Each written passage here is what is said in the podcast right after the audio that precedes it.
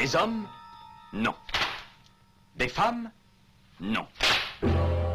Des robots Non.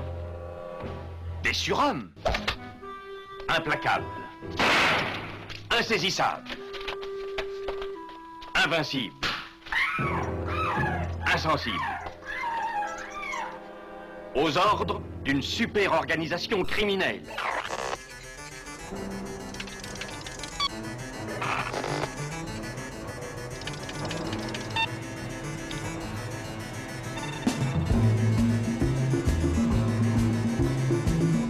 Impossible Rien n'est impossible pour... Culture prohibée. Bienvenue pour ce nouvel épisode de Culture Prohibée. Culture Prohibée, c'est l'émission hebdomadaire de la culture panel du Ciboulot animée par l'équipe des films de la Gorgone. Sur le site des films de la Gorgone, www.lesfilmsdelagorgone.fr, vous pouvez télécharger nos précédentes émissions déjà diffusées sur cette antenne. Culture Prohibée, c'est aussi un profil Facebook et un blog culture-prohibée.blogspot.fr.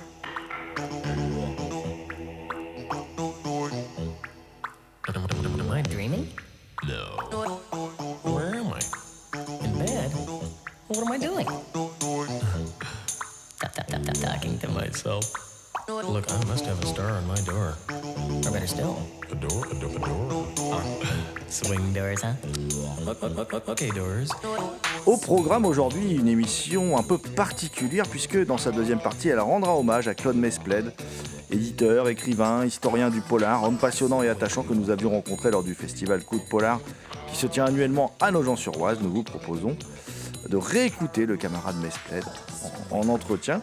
Euh, également au sommaire, ce qui va animer la première partie de cet épisode de Culture Prohibée, la paranoïa au cinéma, avec entre autres un retour sur le classique Un crime dans la tête, que ce soit la version de John Frankenheimer, récemment sortie en Blu-ray chez Rimini, ou celle de Jonathan Demi. Merci à Jean-Pierre Vasseur pour son aide sur cette émission. Pour causer paranoïa, euh, je suis accompagné euh, d'une personne qui n'est pas du tout, du tout, du tout paranoïaque, évidemment. Euh, c'est connu. Euh, Là, au moment où je parle dans le micro, elle est en train de se dire mais qu'est-ce qu'il peut bien raconter sur moi, par exemple? Voilà, alors que pourtant je parle au micro, donc il peut m'entendre, mais il se demande sans doute ce que je pense de lui au moment où je parle. Voilà. Euh, non, je plaisante, je plaisante. Je suis accompagné pour parler paranoïa de, Thomas Roland, de Thomas Roland, l'ineffable, l'inusable loup-garou Picard, hein, toujours présent dans l'émission, toujours fidèle au poste, qui chaque nuit de pleine lune rédige de sanglantes critiques pour le compte de la revue Griff, G-R-I-2-F, pour un loup-garou c'est normal de travailler pour une revue qui s'appelle Griff, Euh, et il travaille également pour le site cultureau.com. Euh, bah, J'ai envie de dire, euh, salut Thomas. Salut GG, bonjour à toutes, mais vous ne le savez pas, mais là il a, essayé de me couper, là, il a essayé de me censurer, je sais qu'il m'en veut et je sais pas ce qu'il fait des bandes.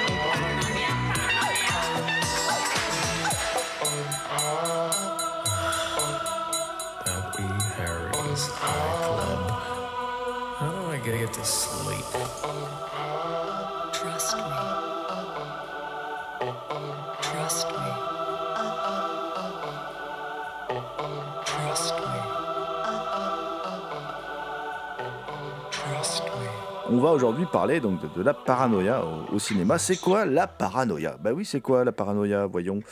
Euh, bah, comme le dit le petit Larousse illustré, le terme paranoïa, qui tire son origine des mots grecs para et nous, euh, signifie à côté de l'esprit.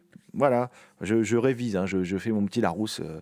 Alors, euh, la personne atteinte de paranoïa est méfiante, elle se sent constamment menacée, persécutée par des personnes inconnues ou même par son entourage. Elle interprète les situations, les paroles, les comportements de façon erronée.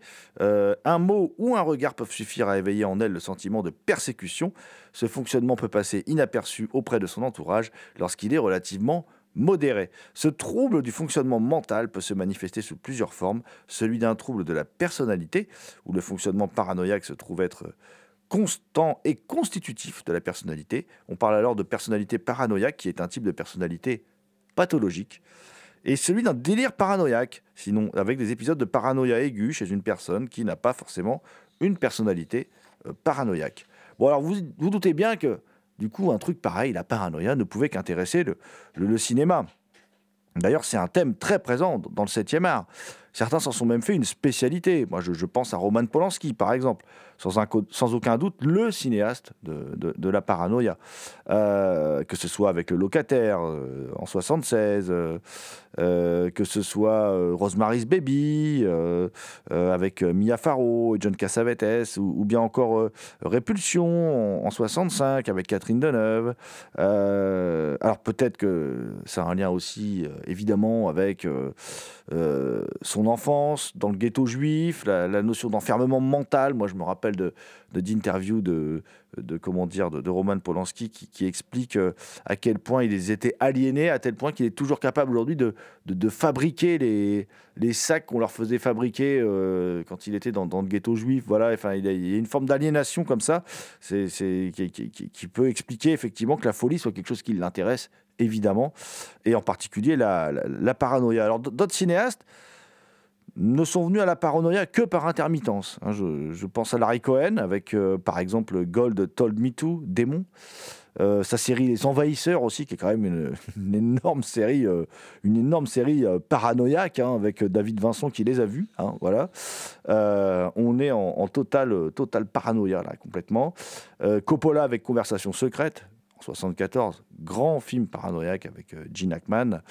Euh, Don Siegel, évidemment, l'invasion des profanateurs de sépulture en 56. Euh, film paranoïaque hein, à mort, incroyable, où n'importe lequel de vos voisins, de vos amis, de vos proches, de vos enfants, de vos oncles, de vos neveux, de vos nièces, peut-être votre pire ennemi, euh, peut-être votre pire ennemi. Et bah, comme tu le disais Thomas, dans le film surtout, ils sont la métaphore du Du communisme. ça fait très peur. C'est des petits hommes rouges. enfin bref, en tout cas, ces éléments-là sont, très présents. C'est quand même un grand film paranoïaque. Plus près de nous, il y a eu Jeff Nichols avec Take Shelter, un film que j'aime beaucoup, moi, avec Michael Shannon et Jessica Chastain. Euh, grand, grand film paranoïaque où un type est persuadé qu'il y a la fin du monde qui arrive, mais il est un peu tout seul à être persuadé euh, voilà, de, ça. Euh, et puis, bah, moi, je pense que c'est difficile de passer sous silence ces deux chefs-d'œuvre que sont The Thing en 82 de, John Carpenter avec Kurt Russell et son, son, final qui est le sommet un peu de, la paranoïa euh, et Bug en 2007 de Friedkin, bien sûr. Encore avec Michael Shannon, avec aussi Ashley Judd, peut-être son plus grand rôle d'ailleurs, Ashley Judd, voilà, euh, qui est un, un film incroyable parce que c'est un film où là, même toi, le spectateur, tu deviens paranoïaque et tu as l'impression que tu as des insectes imaginaires qui te courent partout sur les bras quand tu regardes ce film. Voilà, c'est vraiment un film très, très, très, très, très étrange. Et c'est aussi un film qui fait le lien comme beaucoup de films sur la paranoïa, hein, avec un thème très en vogue aujourd'hui qui fait l'actualité, c'est le complotisme. hein. Voilà, donc euh, tout le monde nous en veut, tout le monde complote contre nous. Voilà, forcément la vérité est ailleurs. hein, The X-Files, hein, euh, grand- grande série euh, complotiste. Des thèmes qui sont abordés quand même dans, un classique qui est ressorti chez, chez Rimini en version restaurée, c'est Un crime dans la tête. Alors j'ai envie de dire un excellentissime sommet de paranoïa signé d'un réalisateur quand même un peu mésestimé, c'est John Frankenheimer. Euh, c'est une adaptation d'un roman de, Richard Condon, The Manchurian Candidate, qui met en vedette Frank Sinatra dans l'un de ses meilleurs rôles. Ce Frankenheimer est tout simplement l'un des meilleurs thrillers US des, des 60s, mais je ne je n'en dis pas trop parce que je vais, je vais laisser euh, Thomas en parler. Et je signale qu'il a été remaké avec beaucoup de talent en 2004 par Jonathan Demi. Du coup, du coup, on a eu la riche idée, enfin, surtout Thomas, hein, en fait, il faut, bien le dire, rendons à César ce, qui, est, ce qui appartient à César, de comparer les, les deux visions du bouquin de Condon, l'une post-guerre de Corée, l'autre post-guerre du Golfe, l'une pendant la guerre froide, l'autre après la guerre froide. Alors c'est aussi l'occasion de causer de deux cinéastes qui ont en commun d'avoir été beaucoup sous-estimés, L'un à cause d'une fin de carrière moins intéressante. C'est vrai que Ronin et l'île du docteur Moreau, c'est pas extraordinaire, il faut, faut- faut se dire les choses. Euh, L'autre parce qu'il a été mal compris. hein. Son larmoyant Philadelphia l'a plutôt desservi, tandis que son incroyable Silence des agneaux a été tellement plagié que du coup, il- on l'a un peu oublié. Et pourtant, c'est un vrai maître du cinéma de genre, hein, ainsi qu'un documentariste d'ailleurs très engagé, euh, Jonathan Demi. Euh, Thomas, je sens que tu vas nous parler de tout ça avec beaucoup d'envie, puisque tu as de grandes idées. Je vais te laisser exploiter tes, grandes idées sur la paranoïa, puis peut-être que tu veux revenir sur quelques-uns des films que j'ai cités également.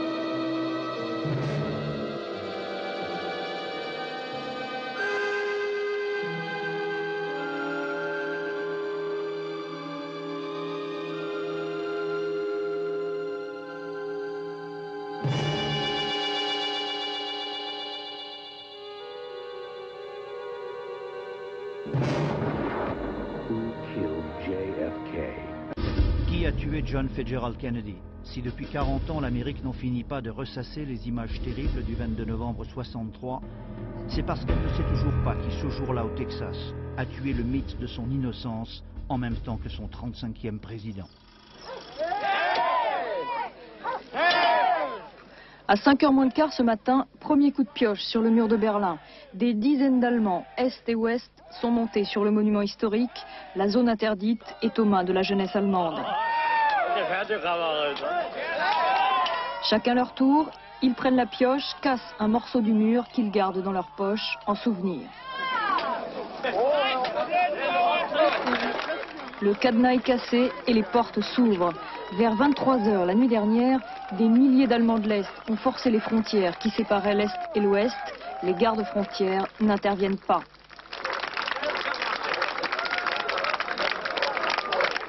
En théorie, les services de police de RDA devaient vérifier les papiers de cette foule. Très vite débordés, ils renoncent. Certains Allemands de l'Est, incrédules devant cette liberté accordée si brutalement, hésitent plusieurs minutes avant d'oser franchir la frontière. Et là, sur le pont de Bornholmer, 28 ans après, les deux côtés se retrouvent.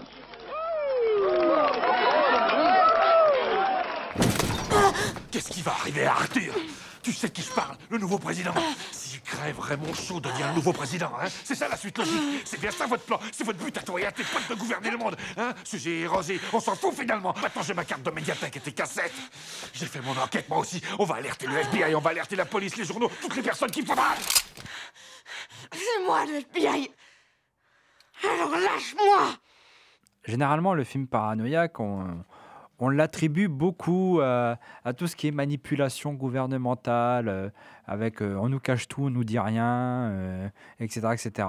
Comme euh, un peu comme les X-Files. Bon là, il y avait un petit côté fantastique SF, mais euh, c'est surtout des beaucoup de films dans les années 70, euh, films américains des années 70, des films post. euh, post-attentat euh, contre Kennedy, hein, notamment avec euh, Les Hommes du Président ou à cause d'un assassinat de Pakula, euh, tous ces films-là où il y avait vraiment euh, des suspicions, on nous cache tout, on nous dit rien, etc., etc.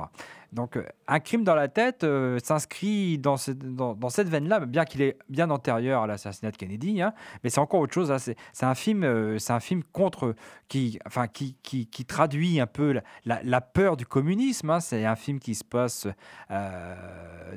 pendant la guerre de Corée ou juste après. hein. Il y a euh, Laurence Harvey qui joue le, personnage principal, qui est un, être euh, euh, plutôt rigide, renfermé sur lui-même, mais qui est considéré comme un héros parce qu'il, paraît-il, il a sauvé toute sa section euh, dans une embuscade.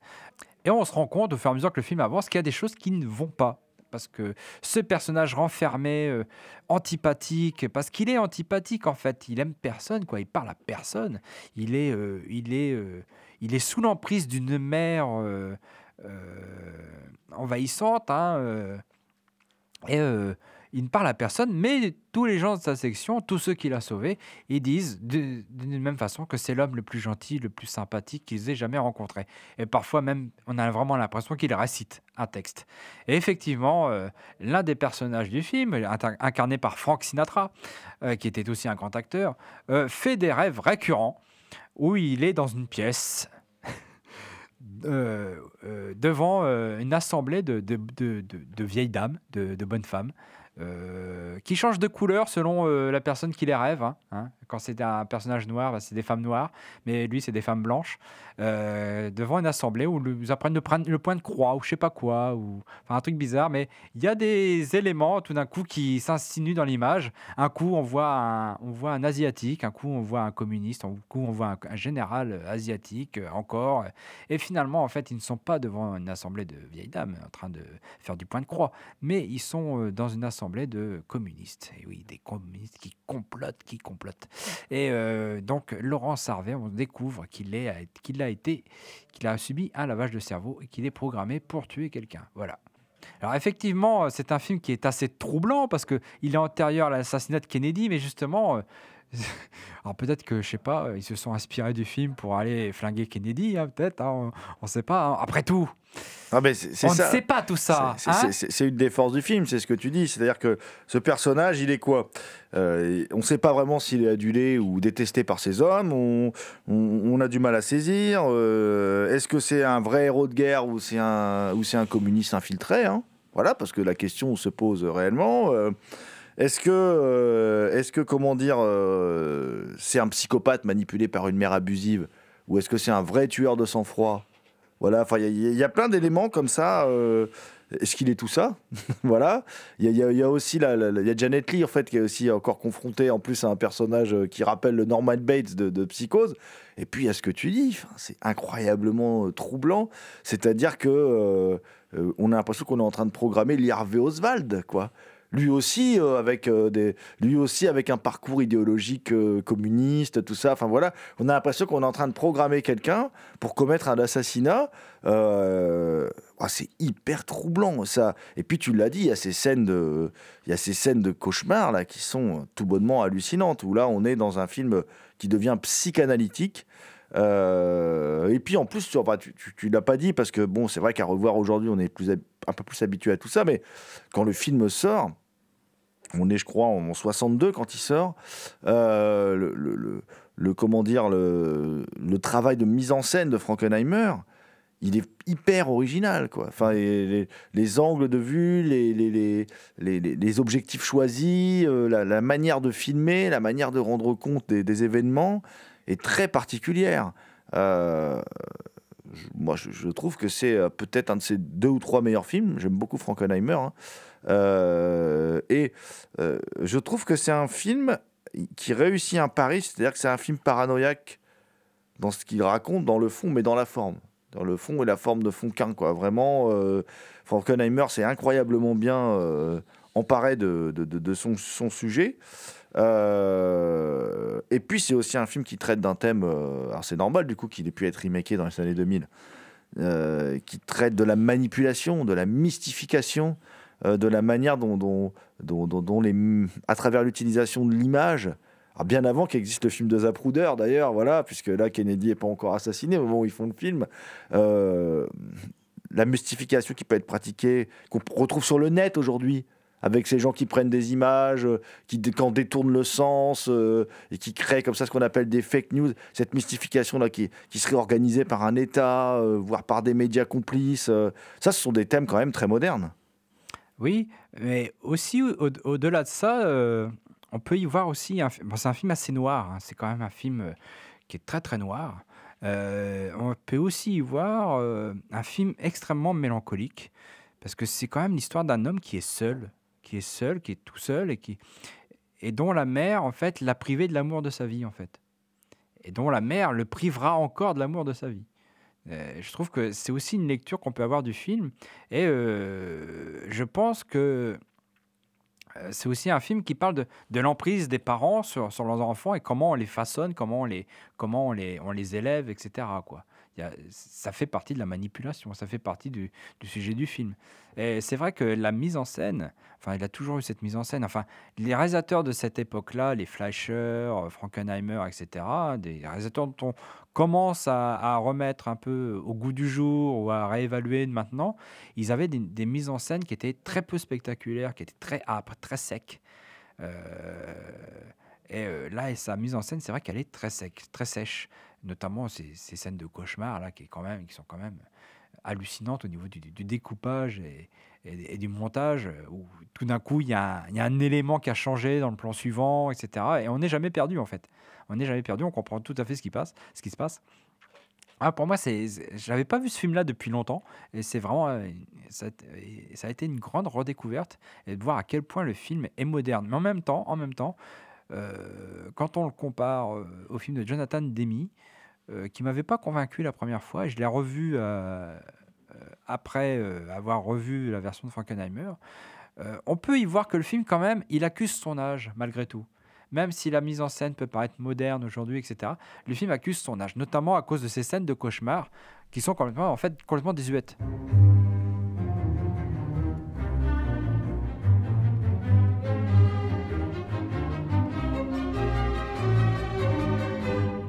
Love unrequited robs me of my rest. Love, hopeless love, my ardent soul encumbers. Love, nightmare like, lies heavy on me chest.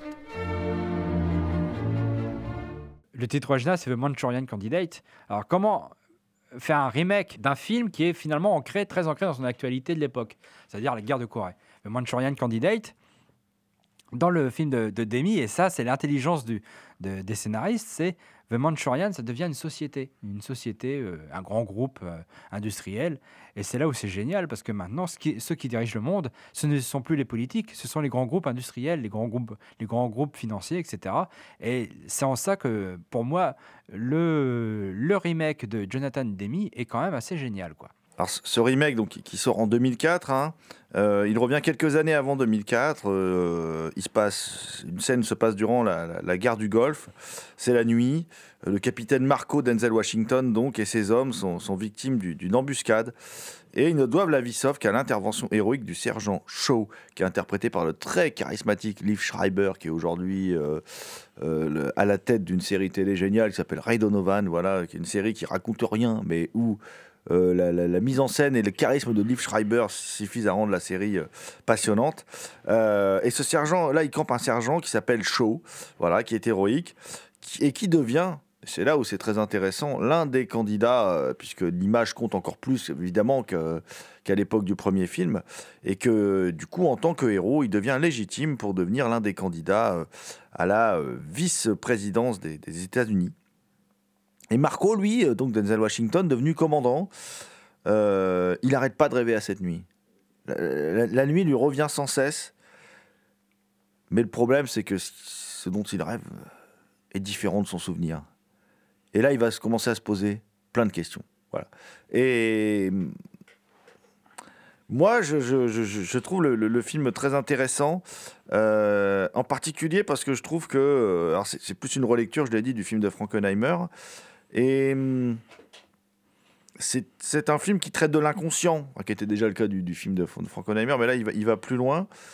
Euh, mais c'est un pur thriller politique. Je veux dire, qui- ce que je trouve très intéressant, c'est que surtout, c'est un pur thriller politique qui, qui peut se lire, là aussi, qui est, qui est un, un thriller politique qui, qui anticipe ce qui se passera quelques années plus tard aux États-Unis avec l'élection de Donald Trump. On a un candidat fabriqué entièrement par l'image, qui n'a, qui, qui- qui fabri- fabriqué par les écrans, qui n'a aucune légitimité politique, qui n'est pas militant, qui n'est pas euh, voilà, euh, voilà, et qui se retrouve, euh, qui se retrouve pour un acte héroïque euh, à être élu sur la base de cet acte supposé héroïque, voilà, et, et qui doit, qui est censé être élu pour ça. Et je trouve que ça, euh, c'est intéressant parce que du coup, ça donne. Pour moi, alors le, le- le film est un peu décousu, il a un côté hypnotique qui est, qui est assez passionnant dans lequel le spectateur se plonge. Mais le, le film a un côté vraiment de. de- de- c'est pas exagéré de le dire, un côté très tragédie. Voilà, il y, a- il y a un côté tra- qui était déjà sous-jacent hein, dans le film de Frankenheimer, Ah, évidemment. hein, euh, voilà, puisque avec ce personnage de mère, tout ça, voilà. Et là, moi, ce que je trouve très fort, en fait, c'est que Demi, en fait, il fait un autre film. Il fait pas le même film. Enfin, je veux dire, c'est pas, c'est pas, c'est une relecture.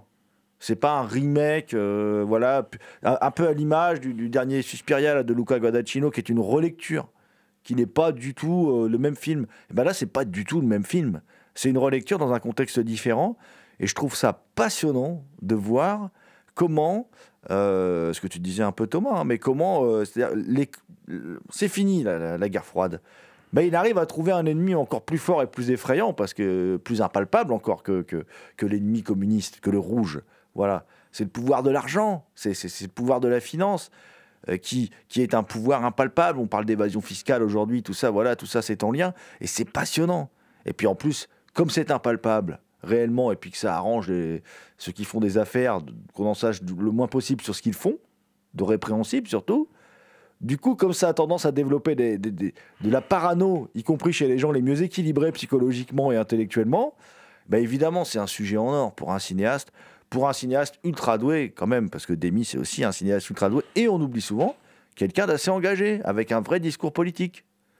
Quand il commence sa carrière, quand il fait cinq femmes à abattre, c'est un film de prison de femmes, tout con, produit par Corman et tout, des trucs à la Jack Hill. Sauf que c'est les, femmes qui, mettent la pâtée aux hommes. Et toute sa filmo va être un peu comme ça. Si on regarde bien, r- rien n'est jamais cliché chez Jonathan Demi. euh, c'est quelque chose qu'on retrouve dans Le silence des agneaux. C'est une femme, l'héroïne. hein, voilà. Euh, et là, c'est un noir, le héros. quoi. Voilà. C'est un noir contre un blanc.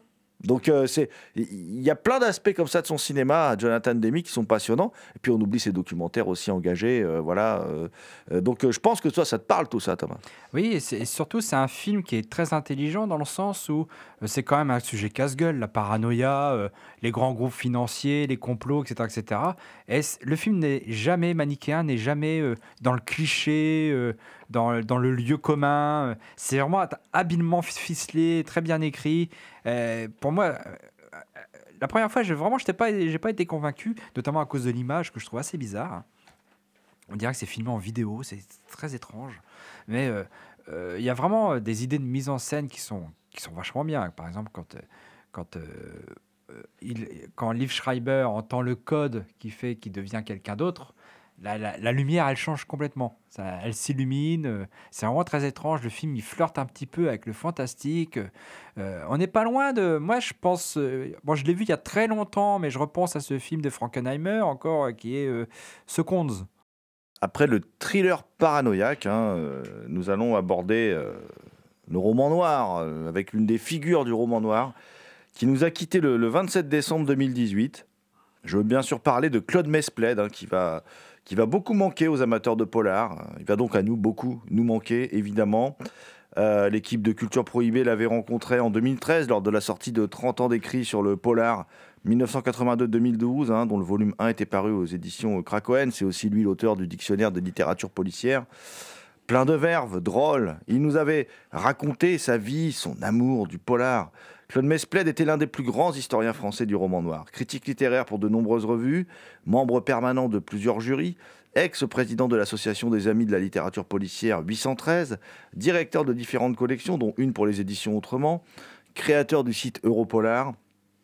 Claude Mesplède a écrit divers ouvrages, des essais comme des fictions, euh, dont l'indispensable dictionnaire de littérature policière, hein, paru aux éditions Joseph K dans la collection Temps Noir. Nous avons sélectionné quelques instants de cet échange avec celui qui était surnommé, tout comme Michel Lebrun, le pape du roman noir. Souvenir, souvenir.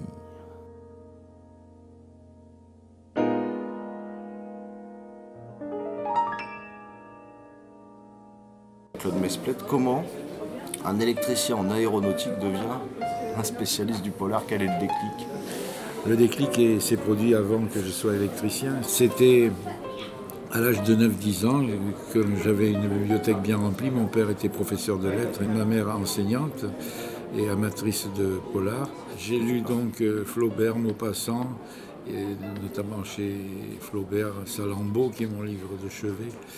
Et puis je lisais aussi Agatha Christie, Peter Chenet, Leslie Charteris, l'auteur du Saint, etc., etc., à 9-10 ans. Et moi, pour moi, c'était tous des romans d'aventure, comme l'Odyssée, l'Iliade, les aventures de Télémaque. Le polar n'avait pas de connotation particulière. Pour moi, c'était tous des grandes histoires qui me faisaient rêver quand j'étais petit. Et j'ai continué à rêver avec toutes ces histoires-là, et les grands classiques, Zola, euh, Dumas, etc. Et j'ai toujours euh, été confronté à des gens qui, dans ma vie, m'ont dit le polar, c'est de la paralittérature, c'est des trucs pour sous-développés mentaux, etc. Et par euh, réaction, parce que je suis assez rebelle, plus on me disait que c'était moche, plus j'en voulais en lire. Et donc je suis arrivé comme apprenti, j'étais boulimique de lecture. Je lisais toujours des bouquins. Après, ça a été l'armée, 27 mois, parce que c'était la guerre d'Algérie. J'ai lu pendant 27 mois des livres. Et donc, euh, j'ai été dans une entreprise d'ouvriers où on lit moins que, chez les intellectuels, peut-être. Et moi, je voulais transmettre ce que j'avais déjà acquis parce qu'il me semblait que c'était une richesse intérieure, la lecture, que ça apportait des choses. Et comme je dis maintenant, lire rend moins con. C'est-à-dire que c'est pas une dérision de dire ça, mais ça cultive l'intellect, ça permet d'avoir l'esprit critique parce qu'on se place dans la peau des personnages, on essaie de dire si j'avais été à sa place, qu'est-ce que j'aurais fait, ou on prend conscience d'un problème qu'on ne connaissait pas et on essaie de trouver. Euh, donc ça aiguise le sens critique et Dieu sait si on en a besoin aujourd'hui pour y voir clair dans la situation qui est la nôtre. Donc c'est une richesse que j'ai commencé tout petit à essayer de mettre de côté et c'est pour ça que même si j'ai un travail, j'ai eu un travail d'ouvrier, je me considère un peu euh, un manuel intellectuel mélangé des deux. Justement, qu'est-ce que l'ouvrier euh, pense euh, du, de l'éclosion du néopolar, ce qu'on a appelé le néopolar français, sur ce polar plus social, en tout cas qui parlait vraiment de la société française? C'est-à-dire que c'est Manchette qui a renoué avec cette idée du polar social, parce qu'il était défenseur des thèses de Dashiell Hammett, qui est l'américain qui a créé un peu le genre avec Moisson Rouge. Et c'est par dérision que ça s'est appelé le néopolar, parce qu'il y a un journaliste un jour qui a utilisé cette expression. Je crois que c'était un journaliste qui s'appelait Dugrand, qui écrivait dans Libération dans les années 70. Et Manchette a insisté sur le truc en reprenant l'expression. Mais la grande qualité de Manchette, et qu'il ne trouvait pas forcément chez d'autres auteurs, c'était la qualité de l'écriture. Il disait que la meilleure subversion qu'on puisse faire, c'était justement ce roman qui était considéré avec euh, dédain, de soigner l'écriture pour montrer que c'était autre chose que des romans de gare. Et euh, ensuite, euh, vous parlez de Dacier Lamette, qu'est-ce que vous pensez justement de. Qu'est-ce que tu penses justement de ce. Aujourd'hui, on retraduit Dacier Lamette, franchement, quand on relit la traduction de La Clé de Verre qui vient de reparaître, ou de Moisson Rouge, c'est quand même le, roman reprend tout son sens. Oui, tout à fait. Mais euh, moi, je dis que c'est des grands auteurs parce que même mal traduits, ils nous ont euh, plu, ils étaient sans couder au-dessus des autres. Et la véritable traduction, encore qu'elle puisse changer parce que la traduction évolue avec le temps, elle est quand même bien, bien supérieure et le, livre, comme tu dis, reprend tout son sens. Mais c'est dramatique parce que euh, nous, on a été élevés avec des séries noires qui étaient tronquées dont le nombre de pages était standardisé à 256 ou 252 pages grand caractère et bas de casse un peu plus petit, c'était 186 pages. C'était des standards qui étaient utilisés parce que le livre de poche était contenu dans les 259 articles qui servaient à fixer la, qui servaient à l'époque à fixer la valeur du SMIC. Alors on n'avait pas intérêt à bouger, à augmenter un des éléments parce que ça faisait bouger tout l'ensemble. Ainsi pour le, tabac, on augmenté les Gauloises et les Gitanes qui n'y étaient pas, mais le paquet de gris qui était considéré comme le, le représentant du tabac dans cet indice, ne bougeait jamais. Personne n'en achetait de toute façon, ça faisait chier personne. Alors les traductions étaient du même coup tronquées. Le plus bel exemple que je puisse te donner, c'est The Long Goodbye de Chandler, son dernier livre traduit à la série noire sous le titre Stupide de, sur de Navaja, parce qu'il y a une demi-page dans le livre où il y a un type qui a un couteau corse et qui s'amuse avec, on l'a appelé sur de Navaja. C'était The Long Goodbye et c'est beaucoup mieux, c'est- ressorti avec ce vrai titre qui veut dire le grand au revoir parce que c'est la perte de l'amitié entre le héros Philippe Marlowe et un acteur qui l'a trompé et donc c'est une amitié bri- brisée. C'est pour ça que ça s'appelle le grand adieu, c'est-à-dire il, il croyait à l'amitié et il perd toutes ses, ses illusions. Ben, il manquait dans la première version 120 pages, ce qui n'est pas rien. quand même. Et dans l'autre sens, il paraît que parfois les traducteurs ajoutaient des chapitres pour que ça fasse le nombre de signés aussi. Des, ch- des chapitres peut-être pas, mais il rajoutait quelques pages, oui. D'accord. Et moi j'ai demandé un jour à un traducteur qui s'appelait Henri Robillot, qui a traduit Ahmed notamment, et à propos duquel j'ai une anecdote. Euh, il passait à une émission qui s'appelait Le Livre de Minuit. Et la présentatrice, qui devait connaître le polar comme le pape d'aujourd'hui, lui dit, euh, le présente en disant Nous avons son traducteur parce que Dachiel Hamet a été empêché. Comme dit l'autre, il était empêché depuis 1961, où il était au cimetière des, héros de guerre euh, aux États-Unis. Et c'était en 80 cette histoire. Alors Henri Robillot m'a dit que euh, je lui ai posé la question quand tu coupes des personnages, parce que ça arrive, comment ça se passe? Tu fais disparaître un personnage, l'autre qui était en dialogue avec lui, comment il fait pour lui répondre, puisqu'il n'est plus là? Il m'a dit on se débrouille. Voilà ce qu'il m'a dit.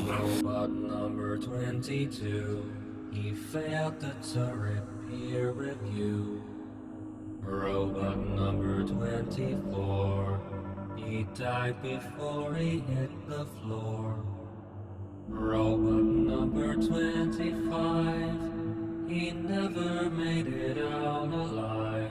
Justement, on parle de la série noire. Euh, Bon, toi, tu as dirigé plusieurs collections, je crois. Oui, oui. Euh, Peux-tu revenir un peu sur cette expérience? Ben, la première collection que j'ai dirigée, bénévolement d'ailleurs, parce qu'au début, quand on se lance là-dedans, euh, tout, se fait bénévolement, parce qu'on est tellement passionné qu'on accepte de faire n'importe quoi, ne serait-ce que pour ga- garder son plaisir. Après, on négocie un peu, parce qu'il ne faut pas non plus exagérer. Alors là, la première collection que j'ai dirigée, c'était en 87 à Bordeaux, ça s'appelait Le Mascaret Noir. J'avais décidé de faire une collection européenne et notamment avec des, des nordistes, tu sais qui c'est la grande mode aujourd'hui. Et j'avais sorti deux inédits d'un Père Joval qui était le. Non, il y avait Père Joval et. Non, il y avait Maj Joval et Pierre Wallou. C'est les deux, ces deux Suédois qui ont écrit en 1965 leur premier roman avec l'inspecteur Beck. Ils ont fait une série de dix bouquins qui s'appelait L'histoire d'un crime où il voulait démontrer que la social-démocratie trahissait les travailleurs. Et dans le dernier bouquin, Les terroristes, la- il y a une femme qui a un pistolet qui tue le Premier ministre en lui disant Tu nous as fait des promesses que tu ne tiens jamais, tu mérites la mort. Alors, ce n'est pas un exemple à suivre, mais sept ans après, le Premier ministre suédois a été abattu dans la rue, on, on ne sait pas par qui. Et il y a un journaliste qui a écrit à Joval, qui était la seule survivante du couple, en lui disant Tu es contente, tu as réussi ton coup, parce qu'elle avait écrit ça dans un livre 17 ans avant, c'était ridicule. Et les autres journalistes, au contraire, disaient Si Martin Beck, le héros de cette euh, série, avait été là, il aurait trouvé le coupable, celui qui a assassiné Pavlov Palme. Et puis j'avais prévu des Russes, ça ne s'est pas fait, parce que je quittais la collection euh, devant l'incompétence de mes directeurs financiers. J'avais par exemple la possibilité de publier Paco Taibo Ignacio II, qui depuis est très connu puisque c'est le leader du Mexique au niveau polar. Il me demandait de lui filer 5, 000 francs d'avance, ce qui était une, misère pour l'époque. Et les autres n'ont pas voulu. Il a filé son livre chez Rivage, ils en ont vendu 50 000 exemplaires. Et nous, à l'époque, on tirait 3000 exemplaires et on vendait tout ce qu'on tirait. Alors donc, j'ai quitté cette maison après avoir ré- réussi un bouquin de nouvelles qui était un hommage au directeur de la série noire qui s'appelait Robert Soula. Ça s'appelait Sous la robe, erre le noir. Et chaque auteur devait faire une petite nouvelle dans laquelle il mettait en scène le directeur de la série noire. Et en plus, ils offraient cela gracieusement. Pour mes beaux yeux, ils m'ont offert 22 nouvelles, dont la première nouvelle de Jean Amila, que j'ai encore écrite sur du papier à la main, sans une rature, une nouvelle de Robin Cook, etc., etc., de Pénac, Benacquista, enfin toute la fine équipe que je connais par cœur. Et ces gens qui dirigeaient la collection ont fait 300 fautes d'orthographe dans la mise en page. Euh, Et ils ont oublié d'en envoyer la moitié à ceux qui avaient écrit gracieusement. C'est les types qui m'ont rappelé deux mois après en disant j'ai vu le livre en librairie et je ne l'ai pas reçu, c'est dommage. Alors euh, ça te fait une réputation un peu, un peu bizarre, de- c'est pas sérieux. Donc j'ai dit je quitte cette maison et je suis allé ailleurs. Alors après j'ai été lecteur de manuscrits pour Rivage, mais manuscrits français parce que je lis pas de langue euh, britannique. D'ailleurs dans ma collection précédente je n'avais mis aucun anglais, parce que si tu veux des anglais il faut avoir les moyens de les payer, ce n'était pas le cas de cette maison. Et après, j'ai été sollicité au Rocher, où j'ai fait une collection dite de thriller, puisque c'était le mot à la mode.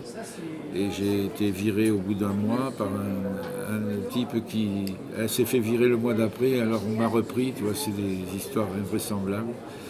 Mais il faut dire que je m'étais mis tout le service euh, à dos parce que j'avais détecté que dans le dernier livre qu'ils avaient sorti, il y avait 40 fautes d'orthographe. Ils m'ont jamais pardonné d'avoir fait le. C'est ce qui t'apprend à, être discret. Après, il ne faut pas dire tout ce qu'on en pense parce qu'il y a toujours des mecs qui t'attendent au coin du bois. Et je trouvais qu'ils avaient sorti un livre qui s'appelait Les prévaricateurs. J'ai dit c'est un titre formidable parce que la moitié des gens vont prendre un dictionnaire pour savoir ce que ça veut dire. Et donc, euh, je suis reparti dans cette collection. J'ai publié des Georges Arnaud, euh, un autre auteur qui était chez Albin Michel. Et après, je leur ai proposé deux collections qui s'appelaient La Bibliothèque du Mystère et La Bibliothèque du Suspense, où j'ai repris des vieux titres parce qu'il y a un fond considérable qu'on n'exploite pas du tout. Alors, la, co- la collection du Suspense, j'ai mis mes favorites, c'est-à-dire des femmes euh, américaines comme euh, Mildred Davis, qui est ma préférée depuis toujours, qui a écrit La Chambre du Haut à 18 ans, qui avait eu l'Edgar, c'est-à-dire l'Edgar, c'est l'Edgar Poe, c'est une petite statuette que remettent les Américains à chaque euh, gagnant, de, comme nous les Césars au cinéma. Et il y avait aussi Ursula Curtis, qui est une remarquable euh, auteure de suspense, qui était, parce que c'est des dames qui écrivaient dans les années 50-60. Elle, elle, était, elle avait une maman qui s'appelait Hélène Reilly, qui écrivait des polars avant-guerre, un père qui était cartooniste, il faisait des dessins animés, et une sœur qui écrivait des polars aussi, qui a gagné un, Edgar. Donc c'était une famille complète. Et alors, euh, euh, donc j'ai publié ça, puis là aussi, on se heurtait à des livres qui avaient préalablement été publiés en France, tron- tronqués. Alors notre travail a été de retrouver les originaux et de remplacer tous les mots qui avaient été coupés par les mots qui étaient dans l'original. C'est un travail de romain, mais c'est plus difficile que de, traduire un livre tout entier parce que tu es obligé de tout lire, de revoir les, petits mots qui manquent et de les rajouter. J'ai publié aussi Hélène Nielsen, qui était une auteure de polar euh, thriller, euh, suspense psy- psychologique, ça s'appelle. Et puis dans le mystère, j'ai publié un Irlandais qui s'appelait Croft, qui a écrit Le Tonneau, qui est un remarquable livre de mystère. C'est-à-dire des énigmes, mais très intelligentes, pas les énigmes euh, où on te masque la moitié des, des- des réponses pour que tu te trompes. Donc voilà. Et après, qu'est-ce que j'ai fait? J'ai fait une dernière collection chez Autrement, qui s'appelait Noir Urbain. C'était des petits textes d'une centaine de pages. Vous écoutez Culture Prohibée. Le polar est quand même toujours un, un genre mal vu, un genre qui rapporte des sous, mais un genre pas forcément bien. Ben, C'est-à-dire que à l'époque où j'ai commencé, moi j'ai rencontré des, gens qui étaient culpabilisés. Ils lisaient le polar en cachette. C'est aussi curieux que ça, ça- comme si c'était une action euh, interdite, une mauvaise action. Et, ou alors ils couvraient la couverture d'un papier non transparent pour pas qu'on voit que c'était du polar. Mais je t'assure, les types, ils étaient abasourdis. Le jour où j'ai fait une conférence, ils m'ont dit Tu nous as déculpabilisés. Et j'en ai encore rencontré un il n'y a pas si longtemps que ça sur Internet qui m'a dit Depuis que je t'ai entendu, je suis. Mais c'était à Lyon il y a 15 jours. Mais parce que c'est une action subversive incroyable que les mecs ont menée en disant que le polar c'est une sous-littérature. On l'appelle paralittérature à l'université, alors qu'il y a des tas de gens universitaires qui maintenant le défendent. Donc c'est une cause qui est gagnée en partie parce que le lectorat, notamment féminin, qui lit à 70% du polar, ils n'en ont rien à foutre des interdits de monsieur machin ou de monsieur truc. Mais ça a été une période assez dure. Et le reste de cette, euh, cette survivance se fait dans les organismes de décision financière. Donc j'ai écrit au Centre national du livre, qui me répondent les premières années, on attend pour voir, enfin tout ça. Puis là, l'année dernière, il dit, nous les, nous ne subventionnons les, les manifestations seulement qui, celles qui invitent des écrivains. Donc nous avons rejeté votre demande. Alors je dis merde, Jean Vautrin, Tardy, des mecs comme ça, tu vois, un peu pour te dire. Et dans tous ces trucs-là, moi j'ai siégé à la. J'avais été désigné pour trois ans par le ministre pour être membre de la commission qui accorde les bourses aux auteurs, tu sais, les demandes de bourse. Mais je t'assure qu'il y a des mecs là-dedans, tu dis polar, ils se mettent à trembler, quoi, presque. Tu as l'impression que c'est un monde qui leur fait peur et qui dédaigne. Alors, c'est vrai, c'est gagné sur le plan des ventes. Toute euh, librairie ou toute euh, maison d'édition qui se respecte à sa collection de polar, alors que dans le temps, ils vitupéraient tous contre polar, cette merde et tout. Mais il y a toujours des survivances. Euh, et c'est très, on ne sait jamais où elle se situe. Et si tu as le plaisir de feuilleter mon bouquin, euh, le dernier que j'ai fait, j'ai fait un florilège des, négations du polar. Paul Claudel, tu verras, ou Paul Gutt. En plus, c'est des écrivains médiocres comme Paul Gutt. On ne peut pas dire que c'était un grand. Il écrit ce chancre qui dévore la littérature pure. Et le pire, c'est le mec qui a fait le dictionnaire, un dictionnaire sur le- la littérature. Tu, regarderas, je te montrerai tout à l'heure. Tu tu pourras les reprendre dans ton émission, ces. Je fais des florilèges comme ça, de, des bonnes et des mauvaises pensées sur le polar. Mais c'est effarant.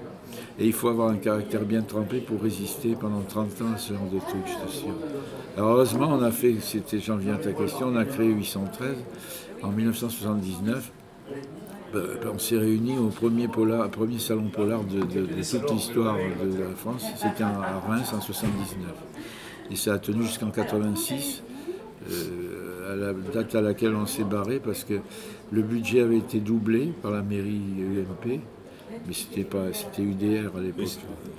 Et il avait filé ce budget à une société de communication, ce qui était très bien de faire, euh, mais c'était une société de communication extrêmement euh, marquée à droite et même ailleurs. Et par exemple, les mecs qui contrôlaient les entrées, c'était les crânes rasés, tu pouvais discuter, ils répondaient pas, ils avaient l'instruction que tu rentrais pas si tu n'avais pas le, le badge nécessaire. Et par exemple, il y avait le, le repas du soir qui était fourni par Fleuve Noir, dont le directeur arrive avec deux gonzesses à chaque bras, et il avait oublié ses cartons, mais il est reparti, il a pris le train, il est rentré chez lui tellement il était écœuré. Alors donc, ces mecs avaient proposé comme animation d'un enterrement de- d'un mafioso, concours de tir entre les auteurs et la police, et la venue de Pandro et de, de l'autre, le ministre, celui qui a fait du trafic. Là. Euh, En même temps, il y en a pas mal. Donc... euh, celui qui parle comme ça, là, de Pasqua. Pasqua, et. Pan- Pasqua Ah. et Pandro, me fait Ouais. invité d'honneur. Alors on leur a dit, c'est fini, on ne met plus les pieds ici. Nous, on était partie prenante, même si on faisait, on n'avait pas d'apport financier, on avait l'apport moral, 813. On a quitté Reims et puis on est allé à Grenoble, où là, les budgets étaient encore plus en pointe, mais trois ans après, le maire a été en tôle pour trafic de budget. Et puis on a atterri à, à Saint-Nazaire, où il y a eu 10 ans de Saint-Nazaire. Moi j'étais le président de la dixième époque en 1997. Et après ça a commencé à se multiplier un peu à droite à gauche. Donc il y en a à peu près 60 aujourd'hui, des, des grands, des petits. Le plus grand est celui de Lyon, qui était la semaine dernière, où il y avait 60 000 visiteurs, 25 000 livres vendus, tu vois, en trois jours. Euh, avec des, pointes, euh, des pointures comme Arlan Coben, Mankel, euh, P.D. James, Donna Leon. On peut toujours critiquer l'un ou l'autre, mais parce qu'il y a des auteurs qu'on aime davantage que d'autres, mais enfin c'était quand même. euh, c'était du lourd, quoi. C'était du lourd. Voilà, quoi. Et tu aurais vu les, les- les queues qu'il y avait devant, sur des rangées de 4 ou 5 personnes. Putain, Mankel, en un après-midi, il a signé 800 bouquins, pour te donner une idée. Ça paraît fabuleux. C'est énorme. Alors c'est là qu'on s'aperçoit que le polar a quand même gagné, gagné le public et qu'il est reconnu dans ce public. Le reste, c'est de l'anecdote. Tous ces vieux retardataires qui critiquent ce qu'ils ne connaissent pas, c'est toujours comme ça dans la vie. Quand on a quelque chose qui nous fait peur ou qu'on le connaît mal, on a toujours la, la- la réaction négative. Parce qu'il ne faut pas déconner quand même. Les mecs comme euh, Mankel, comme euh, James Lee Burke, comme euh, Denis Lehan, si c'est pas de la littérature, je veux bien être damné. J'ai cru lire sur internet que tu avais écrit un poulpe. Oui. Il est contenu dans mon dernier bouquin, comme il était épuisé. Il est sorti en 96, et j'ai dû en vendre 22 ou 23 000, parce qu'à l'époque, ça tirait fort, les premiers, c'était le numéro 13. Et comme il était épuisé, qu'il ne voulait pas me rendre mes droits, tout en le, il ne le réimprime pas, mais il ne veut pas te rendre tes droits. Alors j'ai demandé qu'il me laisse l'imprimer sur mon bouquin, il m'a donné la permission. Donc je l'ai un peu réajusté parce que c'était une époque où on était en francs, je l'ai mis en euros. Et puis j'ai rajouté des notions, par exemple, il y avait des histoires d'appelés, de soldats appelés. C'est les soldats du contingent. Pour les mecs d'aujourd'hui, on ne sait pas trop ce que c'est puisqu'il n'y a plus de service. Donc il faut éclairer certains petits détails. Je parle de, de- de vedettes de la chanson des années 50. Je précise que certains ne les connaissent plus ou les ont jamais connus. Mais je me suis régalé. C'était mes- ça s'appelle le Cantique des cantines. Euh, c'est une histoire à la fois imaginaire et réelle de quelques-unes de mes actions syndicales. Qu'est-ce que tu penses justement de aujourd'hui de- du- Il y a un certain renouveau du polar en France euh, avec des gens comme bon, Manotti n'est pas toute jeune, mais c'est pas longtemps qu'elle est publiée. Euh, moi, tu sais, on vient de fêter la, mort de Madame Thatcher, à votre santé, comme disait l'autre. Et pour elle, elle a eu au moins un point positif dans son activité, c'est d'avoir redonné des lettres de noblesse au polar amé- anglais, britannique, qui est devenu beaucoup plus critique après son passage à, à la gestion du pays et qui a suscité des vocations chez plein de jeunes anglais ou écossais ou irlandais, etc. Il y en a notamment Sam Millard, qui est un Irlandais, qui s'est tapé 12 ans de tôle ou 10 ans. À la fin, les mecs se baladaient à poil dans le- les prisons, ils chiaient sur les murs pour emmerder les gardiens. Quand ils ont été libérés, il a organisé un casse à New York, pour la grande cause, évidemment, pas pour lui. Le plus grand casse de la Brinks, ils ont volé 8, milliards, 8 millions et demi de dollars. Ils se sont fait gauler un an après, mais il paraît qu'il y a une partie du butin qui n'a jamais été retrouvée. Et il a été en tôle, bien sûr. Et Clinton, qui voulait les voix de l'IRA, les a libérés prématurément. Alors le type écrit des livres maintenant, il est, il fait pas partie de la brigade du rire non plus, mais il est quand même vachement, vachement fort. C'est des histoires fortes, Sam Mila. Bon, pour prendre un exemple. Alors en France, c'est un peu le, je dirais qu'il y a, au niveau du polar, le renouveau existe dans les deux domaines. Dans le domaine du thriller, c'est-à-dire qu'avant, on avait une seule école, si tant est que le mot soit exact, c'est pas une école, mais une seule direction, disons. Les jeunes et les moins jeunes écrivaient des romans noirs. Euh, il y avait quelques gens comme San Antonio qui sont inclassables, mais la majorité c'était ça. Aujourd'hui, il y a une partie importante qui écrit des thrillers, à l'image des Rivières pourpres de Jean-Christophe Granger. Et il y a un public qui est beaucoup plus important pour ce genre de truc que pour le roman noir. Parce que disons-le quand même, le roman noir c'est un peu tristouné, c'est des choses qui sont dramatiques, c'est des sujets que l'on a peut-être vécu ou qu'on vit dans sa vie quotidienne et on n'a pas envie de s'y replonger le soir.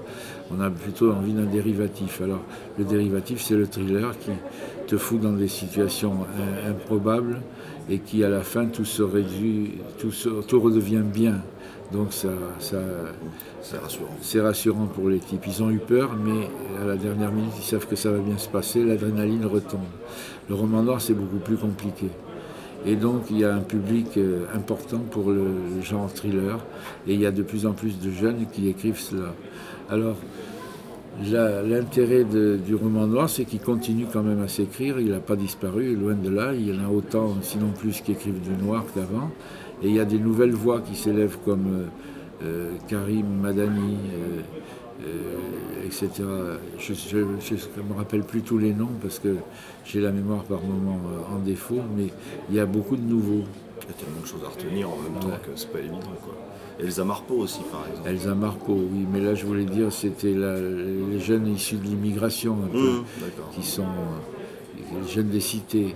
Il y en a un qui est surnommé le Victor Hugo du ghetto, qui, qui sera là aujourd'hui. C'est des gens qui écrivent des choses importantes parce que c'est des témoignages qu'on qu'on ne peut avoir que par eux. Donc c'est des, des- ils sont vraiment singuliers comme. tu vois. Et Elsa Marpeau, c'est pareil, elle a une expérience, une vie qui fait qu'elle écrit des livres qu'il y a qu'elle qui peut écrire. Donc c'est des voix qui, sont à la fois témoin et à la fois original parce qu'il n'y a que eux qui peuvent le lire comme ça. Et par exemple, tu parlais d'Ingrid Astier, c'est pareil.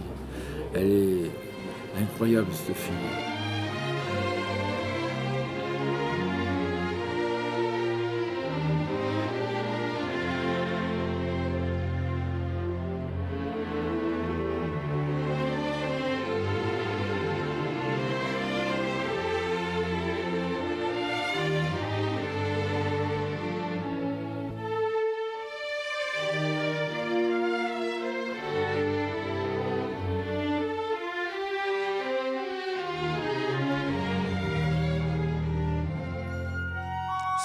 Culture Prohibée, une émission réalisée en partenariat avec les films de la Gorgone, www.lesfilmsdelagorgone.fr.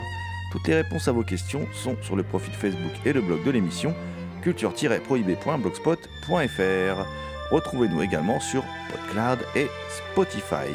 Culture Prohibée était une émission préparée et animée par votre serviteur Jérôme Potier dit la Gorgone, assisté pour la programmation musicale d'Alexis dit Admiral Lee. Une émission animée avec Thomas Roland dit le Loup-Garou Picard. And the last but not the least, Léo Magnin à la technique. Salut les gens, à la prochaine.